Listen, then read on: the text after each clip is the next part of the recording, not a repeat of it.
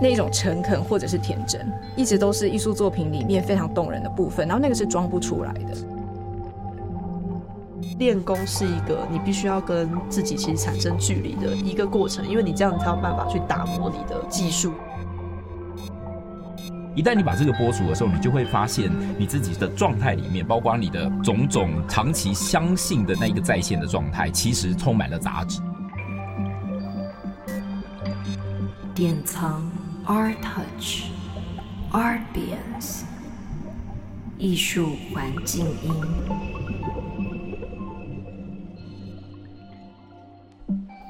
各位听众朋友，大家好，我是童永伟，欢迎大家收听今天的呃典藏 Artbience 艺术环境音啊。今天我们是要来做编辑部临时动议，很久没有回国来做这个 Podcast 了，因为。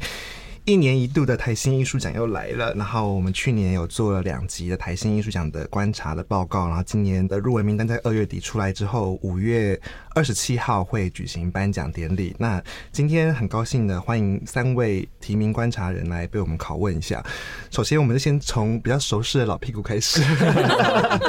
没有，这里不只是这个熟识私交而已，还有那个台新也是老屁股，而且你也录超多 podcast，我发现你录很多 podcast，真的吗？你还有歌剧院的。Podcast 哦，那是我，那是我自己的节目。对啊，你就是自己就是一个声优嘞。没有没有，我们先欢迎今天的声优汪俊彦老师。大家好，我是俊彦。那俊彦老师现在是二十届跟二十一届的台新艺术奖的平民观察人，然后他也是台大华语教学硕士学位学生的专任助理教授，他也是剧评人。然后另外两位呢，就是呃，先从也是大概两届的开始，就是吴梦轩，他是舞评人，也是舞蹈的戏剧构作跟。表演艺术工作者的欢迎，Hello，大家好，我是梦轩。好，然后还有一位是在去年刚开始加入这个台新艺术奖的提名观察的张晴雯老师。大家好，我是晴雯。嗯，晴雯老师是清大艺术与设计学系副教授。其实我觉得时间过很快，因为我记得我们其实去年好像也是差不多这个时候录的，好像是几乎同一天呢。然后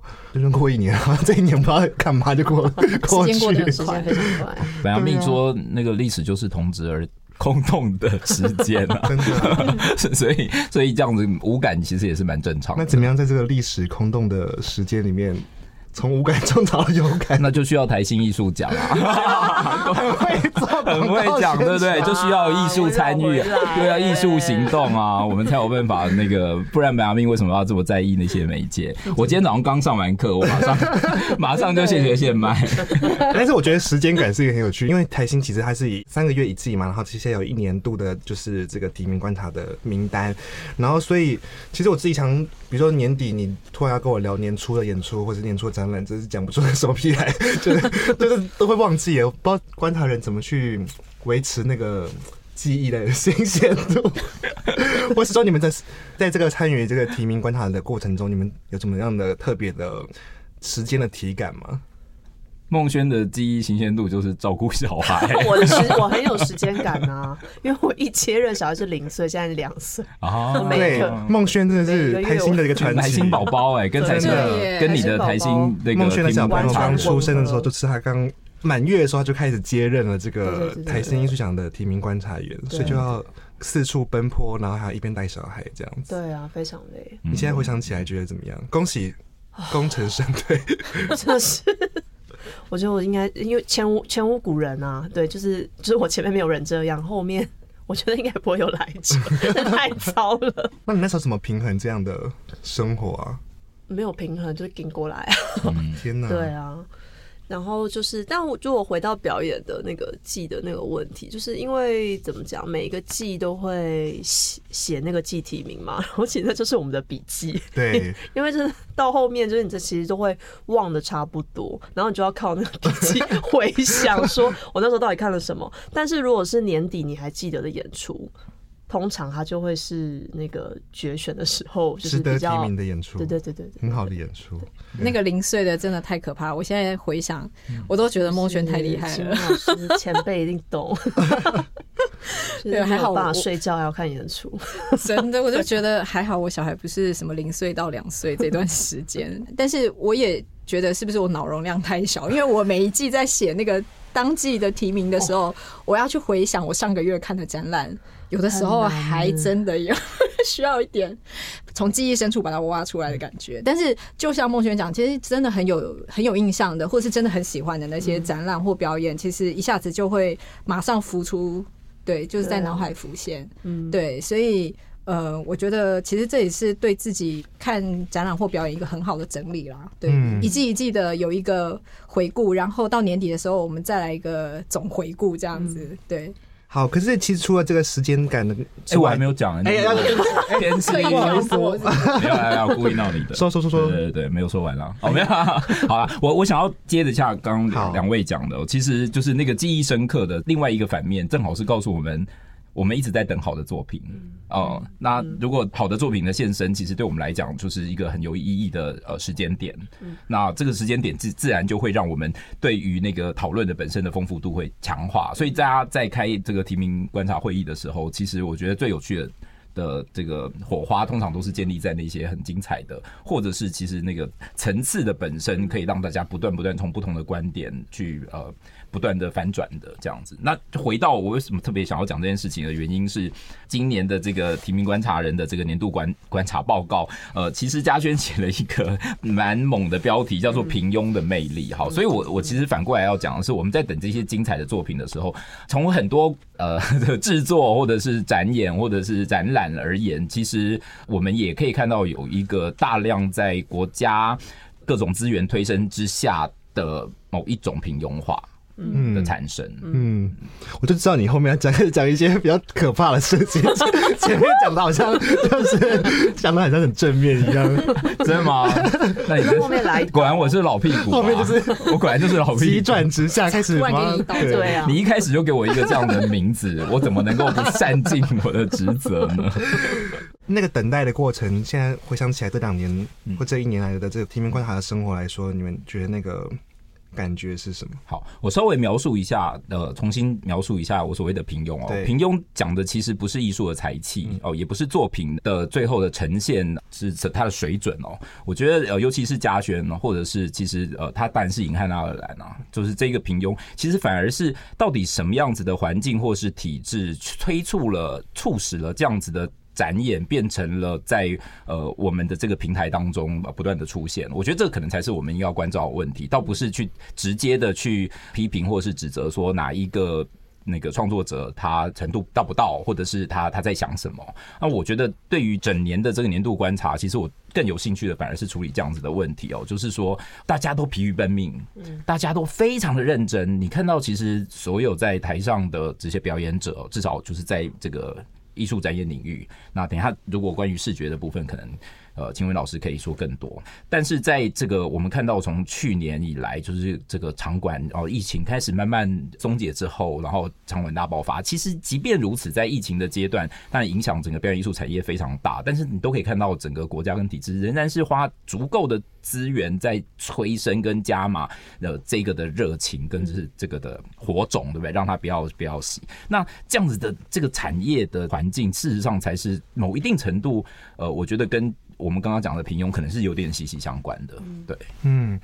其实刚好因为汪汪跟孟轩两位担任观察员的两届的时候，其实经历了这个疫情的高峰，然后后来又一个复苏的大爆炸这样的状态，所以我觉得那个落差其实是很明显的，或者看到说在疫情马上开始好转之后，整个呃资源开始溢注，然后整个。演出环境看起来是有一个很好的复兴，可是其实中间里面也有很多还更值得去探讨的一些问题啊。其实汪汪在他的观察评论里面，我觉得有一个。有一句话写的蛮好，就是说其实蛮好，蛮好。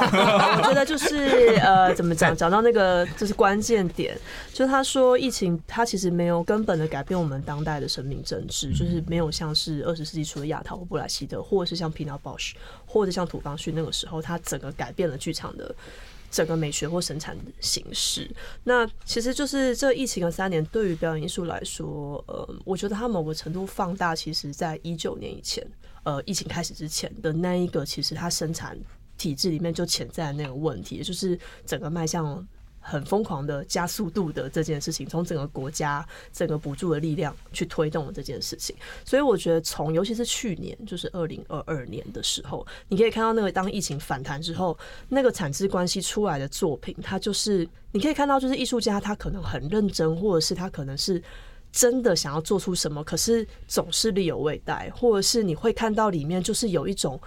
大家都好累，就是剧组的每一个人都好累，然后你可以脑补他想要达到那个地方，可是那个累是藏不住的这件事情。对，所以我觉得也回到说，我们刚刚在等待的那个作品，其实某个程度不只是他可以在这种很艰困的产制关系当中，他也许就是在那一刻达到了他理想那种状态。我觉得更多的其实是他怎么在这种很单向的加速度的这种生产关系当中，他去开出。更多的时间的向度，更丰富的，更可以来回阅读的，可以就是呃，可以多重宇宙的，就是那种你不会希望就是在剧场里面你看到那个生命样态，它还是如此的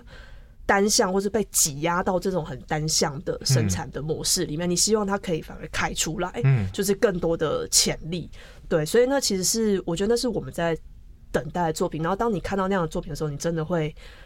就是会印象深刻，就是即便那么多作品洗过去，你都还是会记得这件事情。对，是，嗯，其实我有类似的感觉，就是刚刚在说那个等待，我我印象很深的是，去年在做一整年的这个展览，到处去看啊，然后去去参与的过程。年初的时候呢，我去看了这个马祖的岛屿酿，哈，就是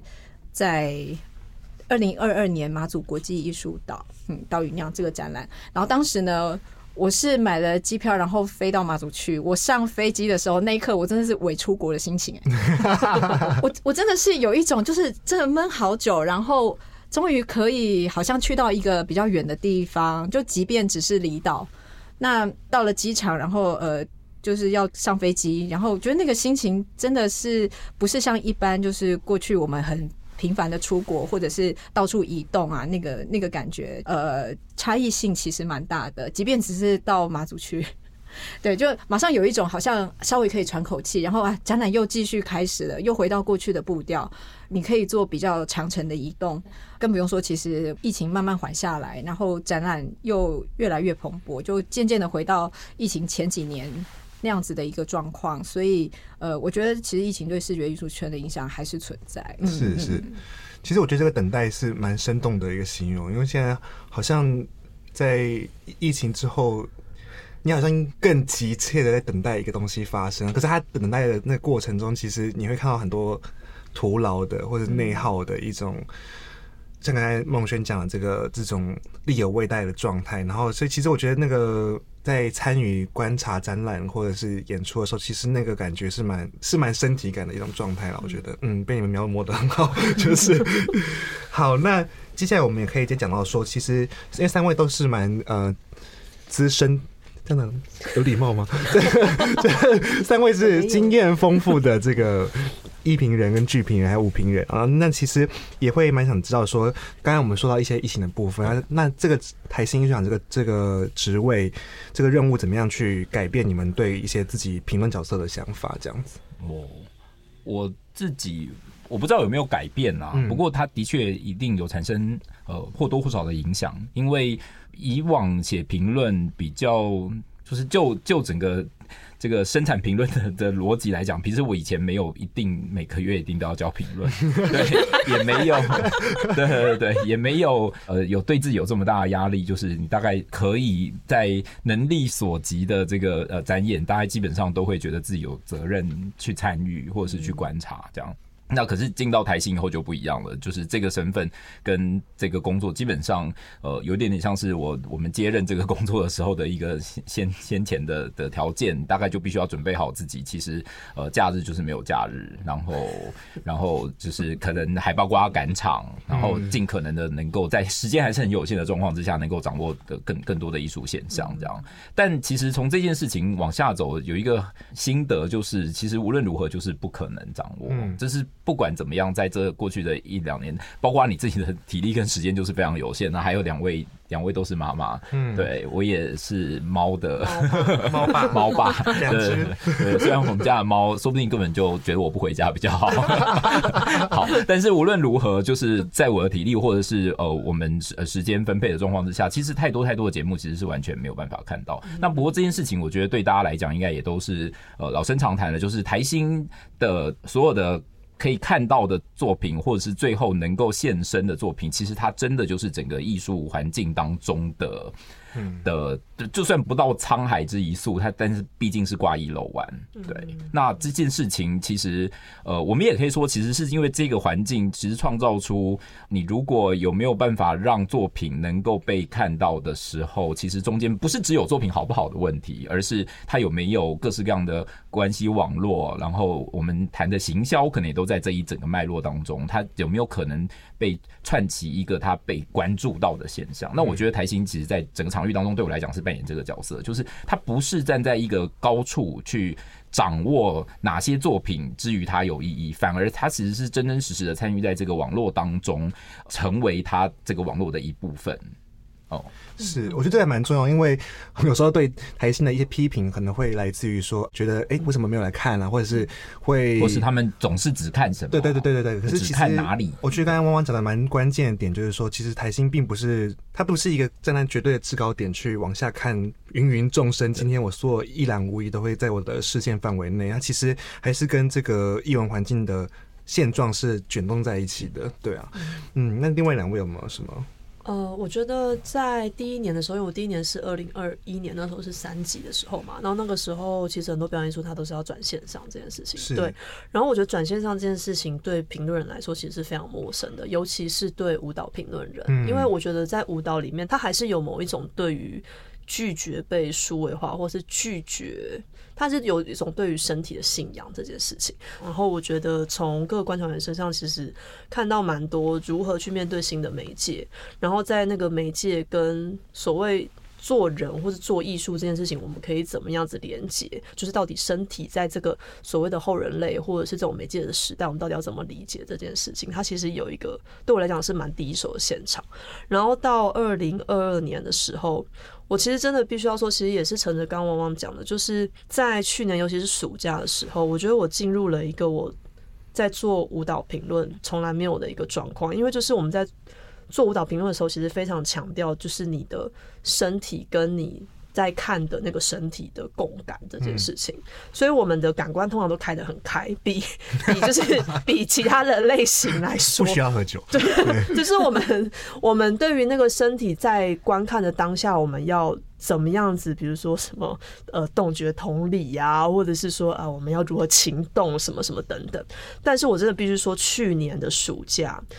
那个节目量洗到我再也没有任何情动可言，就是就是那个你那个感官的状态，就是因为你被训练成那样子去看演出的时候，在那个大量的节目冲击下，其实你是没有任何。感觉跟理解能力，嗯，有办法存在的，嗯，对，然后以及其实愤怒算吗？哦，不是，没有，那愤怒也没有力气，连愤怒都没有，有时候连愤怒都没有，是真的哦，对，就是已经是到一种没，他就洗过去，然后就没有感觉，这样，对你，你知道要有感觉，但其实没有感觉。哎，我有，哎，我有，我还是有，真的，真的，你有，很有活力，就对我还是源源不绝。的，对啊，然后又常常就是看完就忘记，或者是你看完之后消化不了，嗯，对，然后就变成是连带。你连书写这件事情都变得困难的时候，其实那个经验让我，我其实现在都还在反刍这件事情。就是说，如果作为一个评论，或者说作为一个提名观察人，他的职责是跟着现场演出去观察艺术家、观察艺术生态。可是，当如果这个艺术生态它已经是高速或是量多到你已经失去了你最根本的那个。观看的感觉跟书写能力的时候，那评论人到底要怎么自处呢？其实我到现在还在反刍这件事情。有哎、欸，我我先讲，我真的完全有同感。其实我虽然还有愤怒，可是我又觉得。就是去年，其实就是一路累累累累累累，到最后就是心力交瘁，就会很无力啊，超无力，就是心力交瘁到最后，所以以至于台新卸任之后到现在，我一篇文章也没写过，我也是，完全整个就是觉得啊累，一想到就累。我帮大家回顾一下，去年暑假我记得有一段时间是一个周末可能有八个展演，到在台北都有八到十个展演在同时发生，怎么看呢？真的，这样我们也只有一个身体耶，对啊，就是。节目真的是多到，而且也不是说就是每个节目都很重要，然后也很希望可以去关注到。可是真的是分身乏术，然后对于很多事情，我觉得也会在思考说，我我觉得我很能够同感这个事情，因为觉得你也会觉得我写的这个干嘛呢？写你写了也没有办法改变什么事情，但就是会真的觉得很无力。对，对，嗯，对啊，真的、欸。但我们需要一些正能量，正能量吗？正能量，金文老师，就我我觉得回想起来。应该说，我倒不会觉得是那种感觉被冲刷的很厉害，然后因为速度太快或者实在太多，那个负荷量太大。那确实展览很多，因为刚刚我们提到说疫情稍微缓和之后，其实展览也慢慢步入以前的常轨。对，那确实展览是呃步调也是快的，而且全台就是甚至呃在其他像我们刚刚有提到，像马祖也有展览，或者其他的一些地方也有展览。我记得。去年还是前年，思峰写过一个文章，就是他有写到说，有一些在深山里的，在海边的，在什么，就是上山下，对对对，就是说你非得观众必须要。耗费一段的时间，然后呃才能到达那个现场去看到的展览，其实不禁有的时候在路上会开始怀疑起说，我是谁？我在哪里？坐到屁股都烂了，真的。然后 最后如果不是跟你的预期能够相符，或者是说不到自己的预期，可能会有一种就是心力交瘁的感觉。但我觉得去年看展览，反而对我来说，呃，加入这个提名观察人。可以说是一个我梦想中的工作吧。其实我十大概十年前吧，我忘记那个确切的时间点。我也曾经做过台新的提名人，但是经过这么久的时间，我重新回到这个工作。其实老实说，我前几年花比较多的时间都在除了带小孩，就是教学上面。嗯，那一旦把一些时间，这个时间的焦点放在其他的事物上的时候，看展览，尤其对我一个不住在台北的人来讲，那个也是需要去安排你的一个行程。那这一年。去年这样一年下来，我也觉得非常开心。我当初这个接下这样子的一个邀请，因为呃，我其实一直都很喜欢看展览。那过去也可能给自己太多的借口，就是好比说啊，今天好忙好累，或者 或者是最近真的太忙，所以很多展览我其实都觉得好像还有机会再看到，改天再看吧，然后就结束了。嗯，那因为担任提名人的关系，就比较积极去做这件事，所以我真的是我我可以说真的就是有努力的去追赶。每一个展览的那种感觉，然后大家刚刚也在谈论说写评论这件事，我觉得这两件事情对我来讲，那个时间感是有一点点冲突。就是说，我一直觉得从以前到现在，我写评论的一个步调是很慢的。就是我常常觉得一个展览哦，刚看的时候。当然，你会马上被触动的也有，就是你很立即的，你也会对这个展览会有一些想法，或者是甚至心中会有一点好坏的评价，就是很容易可以在自己的心里产生一些所谓的评论出来，但是。毕竟要输出文字，然后去写成一篇艺评的话，对我来讲，我觉得需要更多的时间去沉淀。其实我我心里一直都还没有找到一个好的方式去面对现在的这个任务里的其中一环，就是写评论。因为呃，我们刚刚提到说，一个一个月我们可能都有一些固定的这些篇幅需要去写就，但是。常常你知道我的电脑里面到现在还躺着很多写一半的文章，大家都一样，哎，那不就跟王博伟一样？对啊，这也是这样。王博伟，还要再王博伟，这样子都要给他 Q 他一下。真的，我常常我我的电脑里面还有很多，就是关于去年一些展演的评论，我真的就写了一半，或者是我写了一些关键字，或者是写了几个段落，我真的觉得很很有感触的部分，或是我觉得可以再去深究的题目，但我还来不及把它写完。然后就是新的展览又来，然后其他的工作也不断在进行，然后。对，我真的觉得，对写评论的人来讲，我我倒宁愿更慢一点的去做这件事情。但我不晓得现在的一种普遍的时间感，容不容许一评人用这样的奢侈的时间去磨这样的文章？因为或许观众也没有时间等他了。我觉得这可能也不是只有台新的一评的问题，而是说这是可能现在面写评论人要面临的一种当代的一种情境。嗯，不好意思啊，今天变成一种互助会。请问老师，评论人的互助会，请问老师安慰了我四个。月毫无产出，这个老师很正向。请问老师很正向，但是我觉得这个确实是我们现在大家都面对到的一个困境啊。但是这个距离，我觉得还是。重要的就是说，我看我想跟我写的这个距离，我觉得还是重要。像是我记得汪汪以前有跟我聊过，说其实我们观察到一些新的年轻的评论人，因为他们对文字的其实很熟练，然后大家都也有很好的书写的能力，所以很快的会把自己的呃所看所见跟所想转化为所写，然后甚至是很快速的批评，然后不好的就作为一种有点发泄式的感觉。然后其实这确实是一个。嗯，现在环境好像也越来越养出这样子的一种，因为你写出这样子的评论以后，你很快也可以被看到啊，会被肯定，或者是大家会有一种啊抱团取暖的啊骂的好啊这样子那种感觉。所以我觉得这个沉淀的。距离其实还是蛮重要的。其实我觉得评论人某个程度也许跟艺术家的处境有一点类似，就是说，就像刚刚同我有提到说，可能我写的很快的时候，我可以很快获得我的社群的声量，或者是我也许可以很快造成一些波澜。但是如果我们把评论视为一种呃文化史，讲很严肃的话，文化史的前线的话，那到底这项的。这样子很快获得声量又很快下去的文章，它到底累积了什么东西呢？我也不是说就是好的文章一定是慢慢写出来的，也有人是写很快，然后就是就是就是很很力道很很强这样子。对，只是说到底那个我们为什么要写这些东西，或者是说我们为什么要到现场去观察这些艺术现象？我们是在我们只是在做这个现象的记录吗？还是说我们正在梳理？艺术家、艺术工作者跟写评论或是做研究的人，我们在共同面对这个时代，也许我们都正在被搅碎，但是也许我们透过书写可以去梳理我们可能正在面对什么样的问题。那会不会是从这个呃，就是我刚刚讲那件事情下来，于是我们对每个作品，或者是说对每个我们想要讨论的事情的书写，它可能才真的能够沉淀成所谓我们这个当代的所谓文化史。若二十年后回来看。这个年代值得被记下来，或者是它可能在二十年后还值得被讨论的事情。对，就是我会觉得，那也许是评论的书写，在现在这个 可能点阅率就是可能一天就下去的东西下，我觉得它也许是还可以讨论的地方，这样子。对。嗯。但是我们呃，虽然讲的有点那个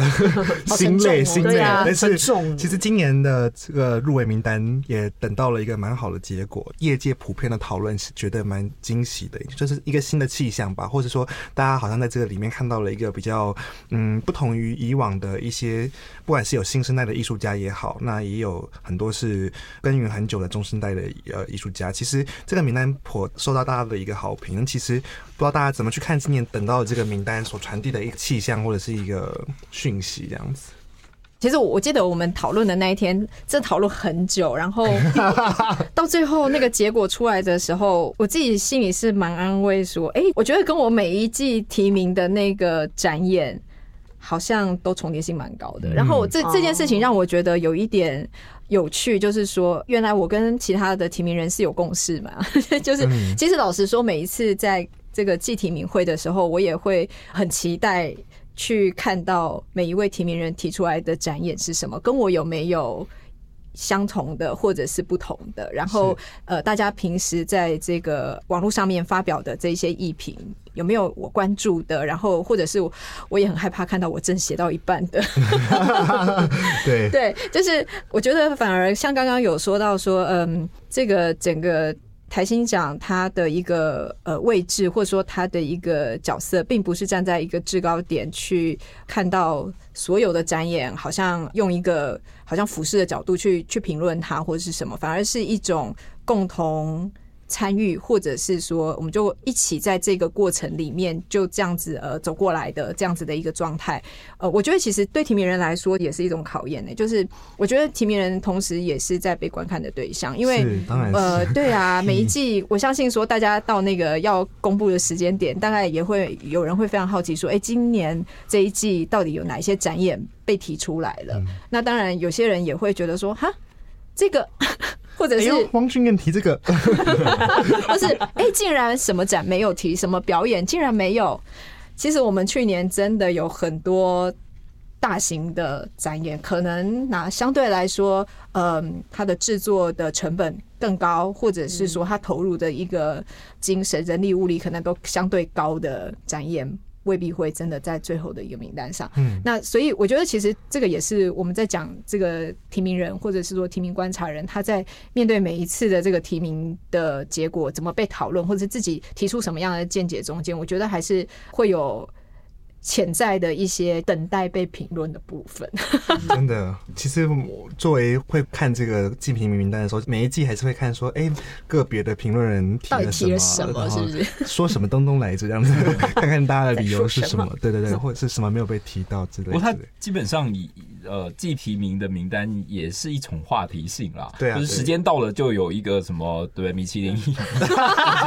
餐厅公布，所以大家还是会想想看，哎、欸，这个我吃过，那个我没吃过。啊，或是这个啊，其实没那么好吃，它怎么会有，对不对？怎么会有三颗星？对，是啊，是啊。所以其实 还，我觉得它还是一个，不是吗？不是吗？这比喻很怪哈。这不会啦，蛮棒，就是什么公馆一百家美食之类的。好好好，对，所以就是其实呃呃，不管我觉得大家他本来就会有一定的话题性，大家其实还是蛮好奇说这些观察人到底的看的什么样的节目，然后什么样的。然后我觉得有一个讨论的时候蛮有趣的现象，我们就是我们自己原本。比较熟悉的守备范围的节目，我们通常都不会提，都自己对他要求比较高，我们就会对。然后就是呃，稍微在这个守备范围外的，我们看到一点点惊喜，然后我们就会觉得说，哎，那个那个很棒，然后通常就会被打脸，就会说，哎，这个如果放在脉络，其实还好，对。然后。其实所有的作品基本上还是在脉络里面，文本都还是在脉络，嗯，对，所以你很难说我们就单纯只看文本，然后它的技法或者是它的单纯制作，嗯，那或者是每一个作品其实放在不同的制作规格、不同的观演期待的空间当中，其实它应该是呃有一个新的阅读方式，所以作品不会是在任何一个空间都成立，它会必须要在不同的观众跟状态之下重新被检验跟阅读，嗯嗯嗯，其实我们。刚刚前面讲那么多关于作为评论人的这个自我跟以及跟艺术家或艺术作品作为他者的一个对话过程，其实这也是因为我觉得今年的入围名单好像在反映了一种整体上对于自我跟他者这两个关键字的一个一个处理啊。然后其实包括很多位观察员的年度报告里面都提到这个这个问题啊，像孟轩啊，或者是汪汪啊，还有像雅丽啊，他们都提到了很多关于自我的这个问题啊。其实我觉得这个是一个很有趣的。切入点就是说，如果我们把自我跟他者来去当做一种对疫情所指向的一个内缩跟外延的两种驱力来看的话，关于自我，其实它可能去是出自于疫情下的一种内省的召唤也好，或者是像汪汪提到这个单人剧的这种生存的突围也好，那其实。多位观察员都不约而同的提到说，这个身体能量跟记忆功底的这个长期修炼是一个蛮关键的要素啊。他怎么样去跟一个时下很流行的某一种自剖式的作品的一个差距，然后避免去沦为一种单一化的自我消费或自我单逆这些东西。那其实我还蛮好奇，说大家的对这件事情。嗯，其实这样的作品很多，那我们怎么样去区别它的差异，跟到底它能够最后突围或是被肯定的这个标准是什么？这样子，嗯，呃，我记得我们在那个决选的时候，就是有是决选嘛，不是复复选复选，对，就是有讨论到关于肚脐眼这件事情，嗯，就是说很多的作品都是看向自己的肚脐，就是会往自己看讲这件事，然后所以其实，在讨论的过程里面，就是。我觉得今年其实很多认真练功的作品就会凸显，然后我觉得因为练功这件事情在表演艺术里面，它某个程度是一个，它是一个非常非常耗时的，而且是很手工艺的事情。对，然后因为练功这件事情，它我觉得它跟之前那种很技术导向的表演艺术作品不太一样，是因为在。这个时代讲练功，是因为练功是一个你必须要跟自己其实产生距离的一个过程，因为你这样才有办法去打磨你的技术，尤其是如果这个技术又跟你的身体有关系的话，所以等于是说，如果你练的功它够完整，不是说他的技巧多好哦，不是说他可以后空翻十圈那种事情，是是说他所有的东西他都经过他他真的细细的打磨，他选择过，然后他安排过的时候，比如说像是那个。我好不浪漫的当代美式生活，他的表演就非常好。然后或者是像蒂摩尔古辛武吉这次的作品，他那个身体你就可以感觉到他跟他过去的作品是完全不同的层次。他那个可以。身体里有海风，或者是身体里你可以闻到海味，这件事真的是一件很不容易的事情。然后或者是像是呃真威的崩这个作品也是，就是你可以看到他从呃可能他以前是嘎嘎技巧，然后他如何淬炼成他可以用非常非常极简的动作就可以讲出身心耗费这件事情。对，所以等于是说，其实，在怎么样子把你的 craft 可以去开展出你在经验的那个世界或你想讲的事情的那个复杂度，就会是我们这次。呃，复选会议当中就是突出的作品，就会变成是，它就不会是望向肚脐眼嘛，它是望向你的全身，对，以及全身在这个世界当中这样子，对，它就会被看见。我觉得永伟谈从自我到他者，然后延伸变成内缩到外延，我觉得是一个非常非常有趣的阅读哦。那其实平常我们谈自我跟他者的时候，好像很容易就去。区分呃什么是自我的，然后他者化的东西是呃我们怎么样子区别我们不属于我们的，嗯，嗯，但其实这件事情是。是很有问题的。所有的自我的创立都是透过他者才现行的嘛？这个其实大家如果稍微读一下，比如说就是包括这些镜像嘛，就是你你看到你自己，其实是因为看到镜子里面的那一个出来自己。那镜子里面那一个到底是你自己还是是他者，对不对？好，所以其实创造自我的过程当中，同时就是在创造他者嘛。对，就是换句话说，我们在处理任何一个，刚刚孟轩讲很好，就是看向肚脐眼的时候，你如果不能够同时在处理你自己的问题，而是你在处理你自己的那个封闭状态的时候，其实你就忽略了他者一直存在在你的状态里面。那这种忽略他者在自己的状态里面，其实是对自我最大的限制。我我觉得这边要讲的是说，并不是说哦，所以我们就不能处理自我，因为处理自我就在处理他者，所以我们就呃没有办法认识别人这么多的时候，我们怎么处理自己？其实反而不是哦，其实是去剥除你在认识自己的过程当中那个长期你以为只能这样认识，长期你以为我就是这样的那个认识论。那个认识方法，一旦你把这个播出的时候，你就会发现你自己的状态里面，包括你的身体，包括你的语言，包括你的种种这个长期相信的那一条那一个在线的状态，其实充满了杂质。嗯，那个杂质对我来讲，呃，如果放在视觉的话，就是理想的作品。嗯，那个。整个展场间各式各样生活没有办法承担，没有办法承接，可是却又必须跟我在一起的那个状态，我觉得是非常非常精准的、精炼的处理了一个在自我当中的那个复杂的他者问题，这样子。所以像像这样的作品就很很能够打动我。嗯嗯嗯嗯，其实就是说他的那个差距，包括我们刚刚前面有提到说，这是。国家资源挹注了很多加速的生产的时候，其实艺术家会开始迈向一种，之前我跟汪汪聊过一种卖肝卖肾的状态，就是 把自己的所有的这个经历都挖出来给你看，然后可是。在这个过程中，他其实某程度上像刚才汪汪讲的，他是蛮是一个非常封闭性的状态，或者是说他只是看到自己的肚脐眼的的一种作品。所以其实我觉得现在这样的作品其实非常多。那刚好今年的这个入围名单出来以后，我觉得有一个很好的可以参照的，或者是给艺术家来来作为思考的是说，到底怎样的作品是能够去打开这样子的一个比较复杂的生命政治的维度，或者是他甚至像孟轩在。观察报告讲到的说，就是说这个可以去辐射出更大的一种比较世界性的丰富的一个向度哦。那刚刚讲到这些作品以外，其实还有很多是从一种。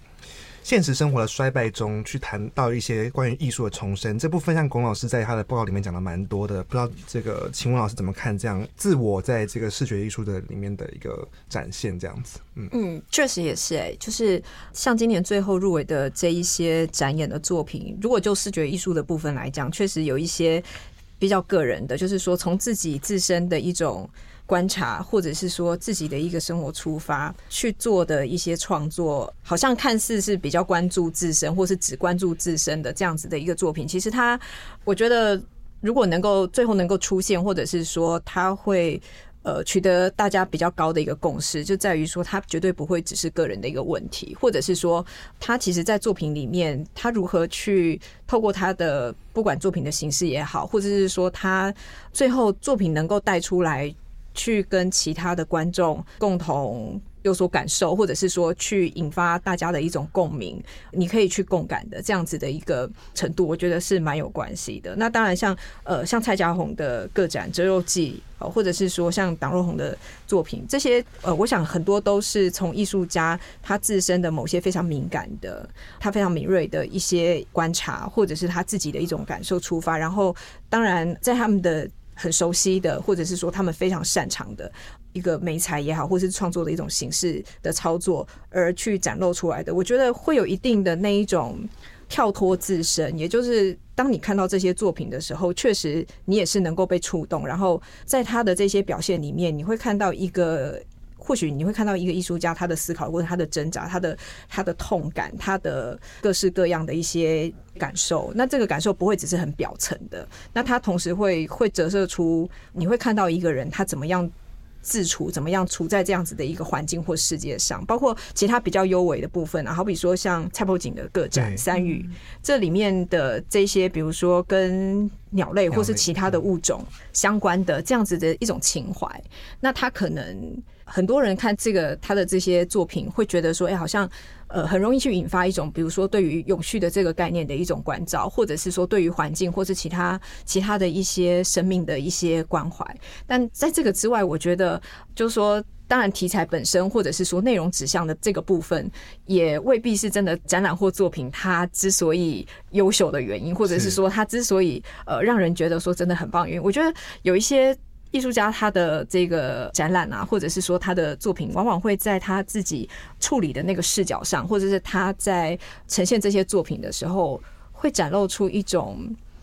你可能很难用科学的方法去描述的，就是那种诚恳或者是天真。嗯，我觉得那个部分是一直都是艺术作品里面非常动人的部分，然后那个是装不出来的，就是说它大概很难被条理化的说明，但是确实能够透过艺术家他去操作这一些物件，或者是他的一个美材作品的形式，被观众感知到。嗯，那当这个部分一旦跟观众有所共鸣的时候，通常在。看这些作品，你就不觉得说，哦，这是他个人肚脐眼的事情，或者是说，这是你自己私我的一个生活里面的一个一个小事件而已，就是说，还不至于跟大家有什么样的一种共同性。对，我觉得这个呃，有的时候也可以看得出那种由小见大，呃，这样子的一种力量。对，其实我觉得这个刚才启文老师说的这个很重要，就是说他看起来还有一个议题上的指向，可他其实并不是由这个东西去笼罩了他的创作，或者是直接去由这个议题得到一个这样的结论呢。他是说我们可以看到艺术家在这个过程中，比如说侯景，他在过程中他怎么样去进行这样的采集的过程，或者是他在这里面要对话的方向是什么？那我觉得他其实。回到说，刚刚我们说关于这个诚恳装不装得出来，其实是看得出来的，或者说，或现在很多创作，其实，在还是我们刚才讲，就是这个加速生产里面的时候，其实很多人会觉得说，好像只要我把自己很。啊，赤裸摊开来给你看，那就是一个很诚实的状态了。可是这其实是跟呃刚刚启文老师讲到这个诚恳的这个状态是有差距的，就是是也是可以去被辨认出来的。关于说你能不能去面对到刚刚汪汪讲的这个自身的杂质也好，或者是说呃自我怎么样被或他者的镜像来被看到的这个过程，其实这都是可以做在更细致的做区别的。嗯，就是我们。大概大家都不会喜欢套公式嘛，对，所以就是所有套公式或者是理论先行的。东西其实，你一旦只相信了这个理论的制高点，然后你的作品出来以后就很容易不动人，因为我我们的是严格讲读书就可以了，就不用看作品了。对，那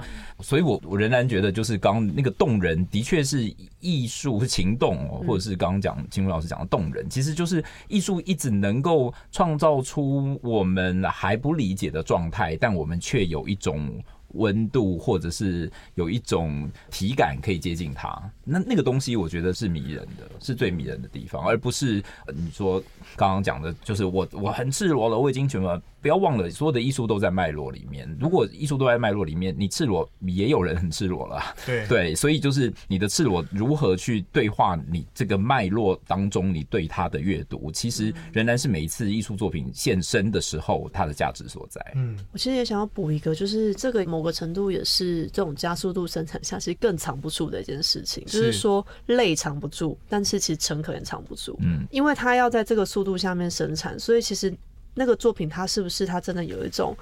选择过后的天真，或者是说他他就是想要这样奋力一搏，不论这件事情可能看起来多么愚蠢，那个东西其实会变得很明显。嗯，其实就是练功藏不住了，就是你有没有功底，对对对，你到底怎么样看待自己的那个功法？然后呃，这个东西其实是有练没练就就是一看就知道，就是一真的就是没有话说。嗯嗯，我觉得刚才孟勋讲那个泪藏不住跟诚恳藏不住是蛮感人的，就是这也是好像大家在做评论的时候在等待那个心情。他刚刚讲那个泪藏不住，我以为是眼泪，不是，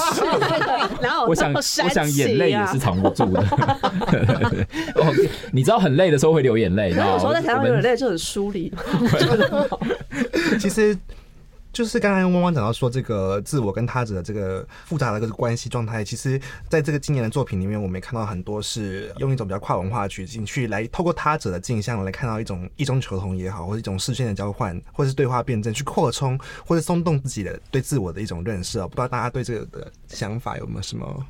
嗯，我我其实可以谈一下我自己对跨文化。不管是展演或是跨文化这个概念的讨论哦，因为大家在谈跨文化的时候，可能呃还是会很鲜艳的哦，就是都不用讨论的，就直接就是觉得说这个东西是。是一个我们当代的现象，或者是一个我们当代追求的状态哦。但我我还是会倾向把跨文化重新放在一个历史的脉络当中，重新去检视到底跨文化这件事情发生了什么事情。那很很快很快的讲，就是跨文化它的前提其实假定了，就是文化跟文化之间是可以比较跟可以交流的。那这个当然要讲，就是就是有非常非常多话可以讲。但我我我要讲的是说，这件事情有我们要不要先拿回来想一想？呃，我们可不可以把一个复杂的历史经验？快速的简化为这个是叫做什么文化，而另外一个复杂的这个艺术思辨或者是呃讨论，然后也简化成叫做文化。当我们处理跨文化的时候，我们最常最常走进的，我对我来讲其实是一个死胡同的状态，就是其实我们把两个迅速的简化成两个可以辨识的东西了以后，然后让他们互相对话，然后告诉我说，你看这是一个跨文化的 hybridity，就是那个混种混种，OK，它变成是一个这样子的混种，然后就好像产生讯息。那我我会觉得，我们其实完全忽略了后面那个机制的本身，其实已经早就限制了我们对于这个混种的想象。所以混种在这里一点都不精彩。混种在这样子的产制生成所创造出来的矿文化阅读，其实反而是让呃所有的矿文化回到了一种非常。传统式的的文化想象，那它其实未必能够真正打开一个我们对于跨文化所期待的那个新的当代的的阅读层面。那我觉得能够进到一个，还是如果仍然借用跨文化做这个字来描述某一种新的交融或是对话的话，那对我来讲反而是尽可能的不要进入刚刚讲的这个状态。嗯。其实这个部分在第二个部分，秦文老师有处理到蛮多这个部分。除了跨文化以外，另外一个这个名单上面看到很多作品也是处理这个跨地域。跨地域某种状态也有可能是跨文化的，只是说秦文老师就很直面去谈到这个关于呃，在他的观察报告里面讲到说这个艺术跟地方跟公部门的这种复杂的角力，就是刚刚某种状态也是往往讲的一个机制对我们的这个一些限制啊。那其实我觉得请问老师特别提及了一个很重要的关键点是说，这个建立关系的是一个工作的方法，而不是一个目的哦。那不知道请问老师对这个有没有什么在补充的部分？嗯，说说这作品怎么样在这个建立关系上面，不管是文化上的，或者是跨地域上面的一种关系上面，这个方法上是有怎么样的突破的？对，嗯，其实原先我在这个年度的这个观察报告里面写到的这一点，它的那个呃，我前面要谈的东西其实是说，在今年其实我们因为。疫情的缓和，其实也慢慢看到过去这十几年来，在台湾很常见的一些进入地方的形态的这样子的一个展览，又慢慢的复苏了。因为这种类型的展览，向来在台湾建立起来的一种呈现的方式，或者说它它的一种工作逻辑，其实很重要的就是在地的人的一种接触。那当然，在疫情底下不可能做这件事情，那观众也不可能进去。呃，一旦疫情稍微缓和，好像这样子的一种面对面的沟通或交流。又重新有机会可以再次的来做，那当然，呃，我们也观察到说这一类型的展演其实并不是今年的特例，也就是说，长久以来台湾的一个。我们统称为艺术介入好了，就是说这是一个非常非常庞大而复杂的概念。但是如果今天我我们稍微笼统一点，用这个词汇来代称的话，就是说这种类型的展览，其实呃向来在台湾它的一种生成，就跟这个公部门是有非常密切的连接关系的。那这个是一个在现实上面的一个状态，倒不是说它跟公部门的一种。深刻的连接或者是密切的关系就一定怎么，但是这是一个现实哈，就是说在这个状况底下，我觉得呃也必须体认到或者说去体察到这样子的一个事实，是不是也应该纳入我们在评估这一些所谓的艺术介入，呃，广泛称艺术介入这样子类型的一种展演的时候，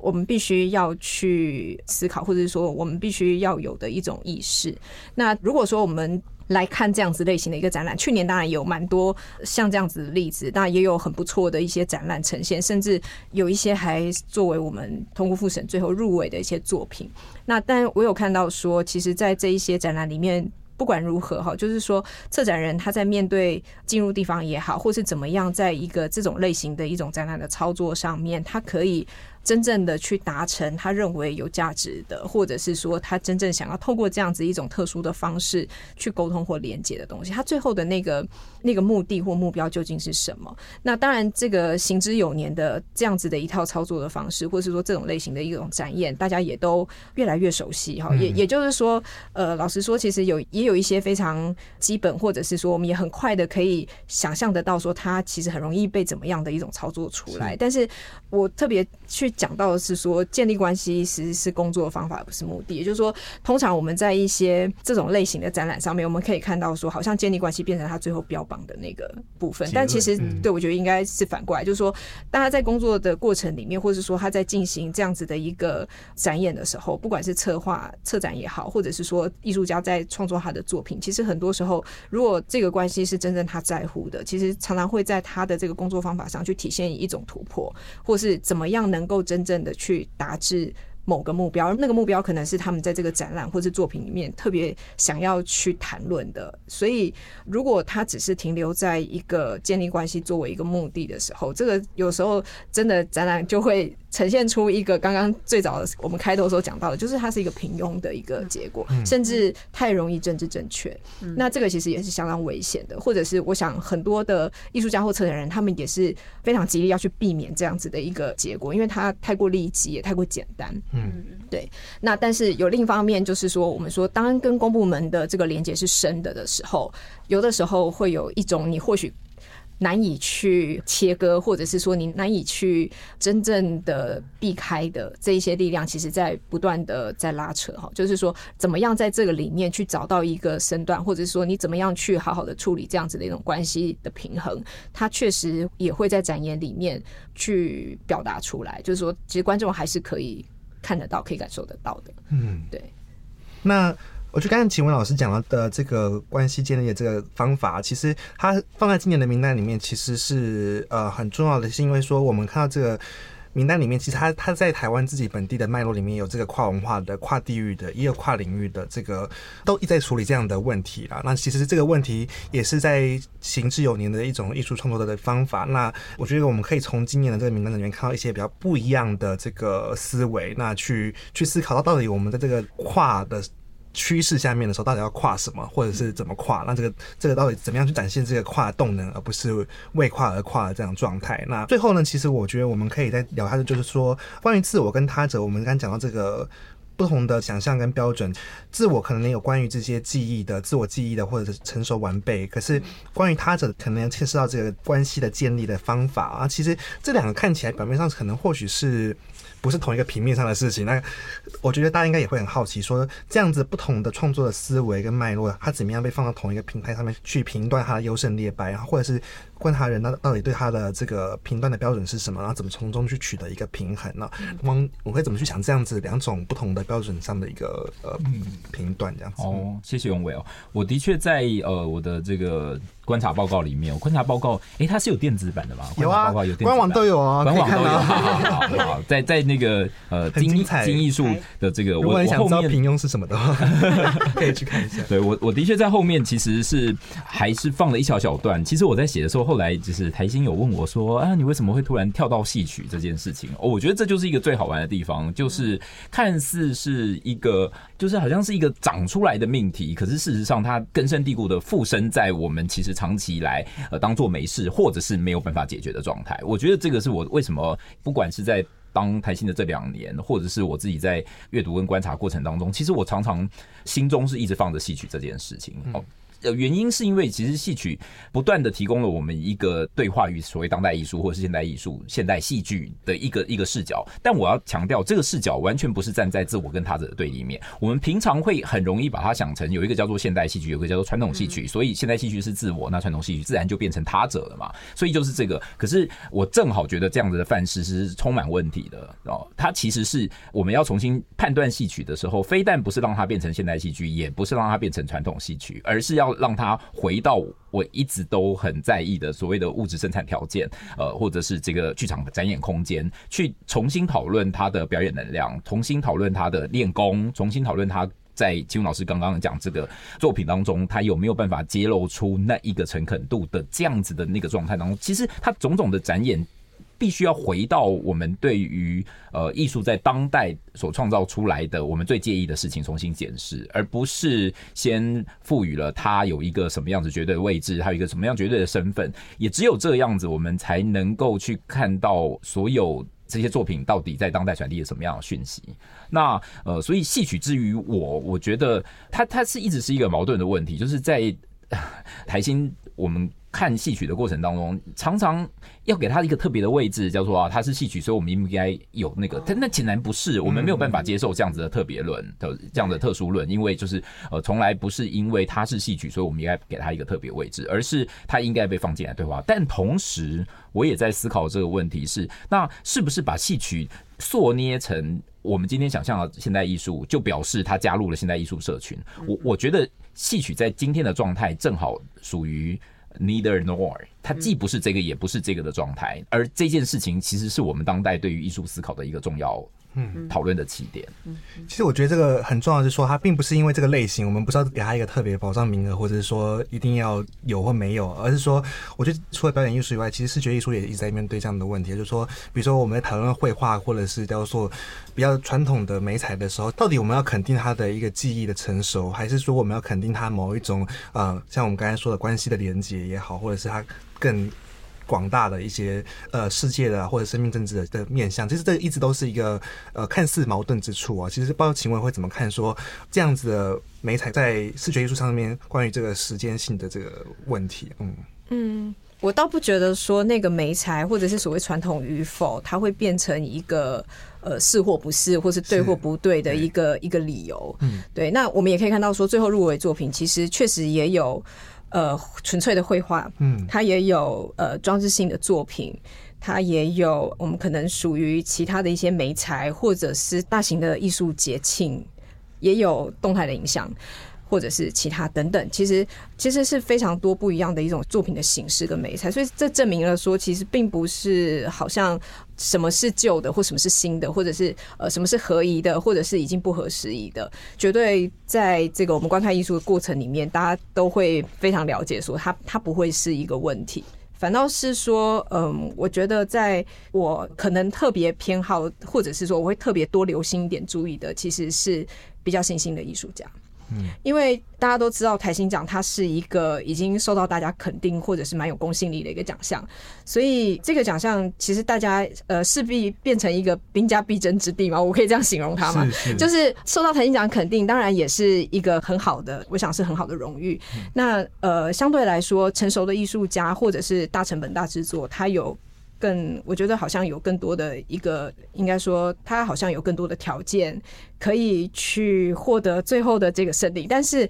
我也往往觉得说，有一些可能才很年轻的艺术家，或者是说他不见得是相当大的展览，但是在这一个。创作里面，或者说他最后的呈现里面是值得肯定的，或是值得鼓励。我觉得我会更愿意把它提到我们的这一个提名的会议上面，或者是甚或个人的这个提名的一个名单上面，来让大家一起来讨论。因为我觉得，呃，相对于过去几年，其实我想大家也多多少少都有听闻过，或者是看过这样的评论，说，哎，好像台新艺术奖有一个所谓它的品味，嗯，就是好像什么样类型的展演。他好像已经获得了半张门票。对对对。但是我其实最想做的是，我想在质疑或观察这件事情。就是说，我觉得最后我们今年最后入围的这些展演的作品，也正好说明这件事情。就是我觉得未必好像大家以为的那一个胜券在握的这种所谓形式，或者是这样子的一种类型的。呃，演出或者是展览，它就会比较高的胜算。反倒是我觉得今年其实最后我们在这个复审的会议上面有更多讨论的，其实是很多很有趣的一些个案，或者是我们怎么样去看待同一个艺术家、同一个团队他们的不同作品里面的不同表现，到底是哪一个作品比较胜出吗？还是说他如何的跟其他的一些团队或是作品去做比较？这个讨论我觉得是呃蛮有趣的一个过程，或许也是不容易在最后的入围作品的名单上看到的，但是其实它有非常多，我觉得是蛮好的谈论的一个历程。嗯嗯嗯，因为其实舞蹈也是在面对这样子的一个艺术现代化过程的一个前锋啊，就是他一直也是一不断在面对这个矛盾的问题啊。那其实。也看看最后孟轩可不可以跟我们分享一下你自己的这个标准，这样子。好啊，就是呃，其实我刚刚讲到说形式到底当不当代，或者是说它是不是有个固定的品味这件事情。但我觉得，其实，在参与台新的这两年，其实我觉得提名观察人比较重视的是，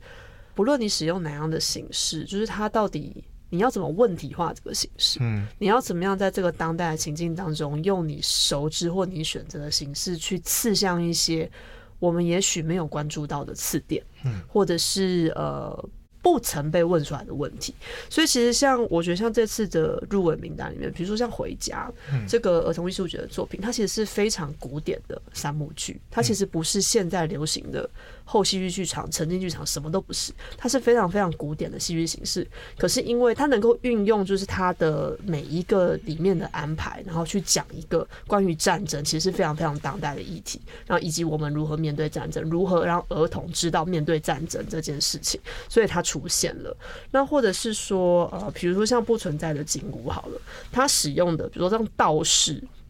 这一个其实它很容易变成 stereotype，或者是某一种台式符码的这个东西。可是它整个作品，它其实非常非常利落的用当代的身体去铺陈关于道教的精神世界这件事情，而没有落入说它只是纯粹的台式符码展演这件事。所以等于是说，其实，在形式的，就其实就像刚刚汪汪讲的那个戏曲。的部分，或者是像秦文老师讲，刚前面讲的那个关于议题的，就是他可能有些作品看起来很议题导向，也许他就很吃香，其实并不是。就是我们在评选的过程当中，其实都是在看说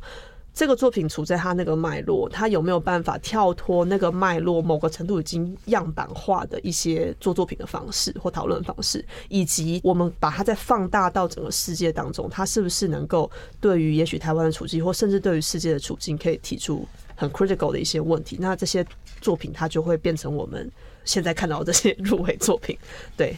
嗯，其实我觉得刚刚汪汪讲到这个脉络是非常重要的关键字啊。其实我觉得很多艺术家在自己在做作品的时候，不一定很清楚自己被放在什么脉络上被思考。可是，在这些评论里面，其实是我们很关注的一个点，就是说你有没有意识到自己在跟什么样的脉络对话？那或者是在这个脉络里面，你要怎么样去突破这个脉络的一些限制，或者是既有的框架？或者是包括在面对自我的时候，怎么样去跳脱一种肚脐眼的观看，其实也是要找自己脉络化去去思考，说自己要对话的对象是什么。那其实我觉得今天在讨论到这个结尾之处，其实呃，像刚才启文老师讲，看起来台新有一个脉络，可是其实这个脉络可以不断的被扩充。台新如果作为一个自我的话，它其实也是充满了杂质。那不同的观察员进来，他会有很多提供新的想法，那他也。没有一定的一个绝对的标准啊，但是今天我觉得大家提供了一个大家在评论的时候想的一些事情，啊，其实也给给大家参考，说怎么样去在这个对话过程中能够持续去扩充这个奖项的这个标准，或者是我们对于我们的等待 在等待什么的这个这个结果这样子。那今天很谢谢三位观察人，然后下次见，谢谢谢谢大家，谢谢大家。本集与台新银行文化艺术基金会共同企划播出。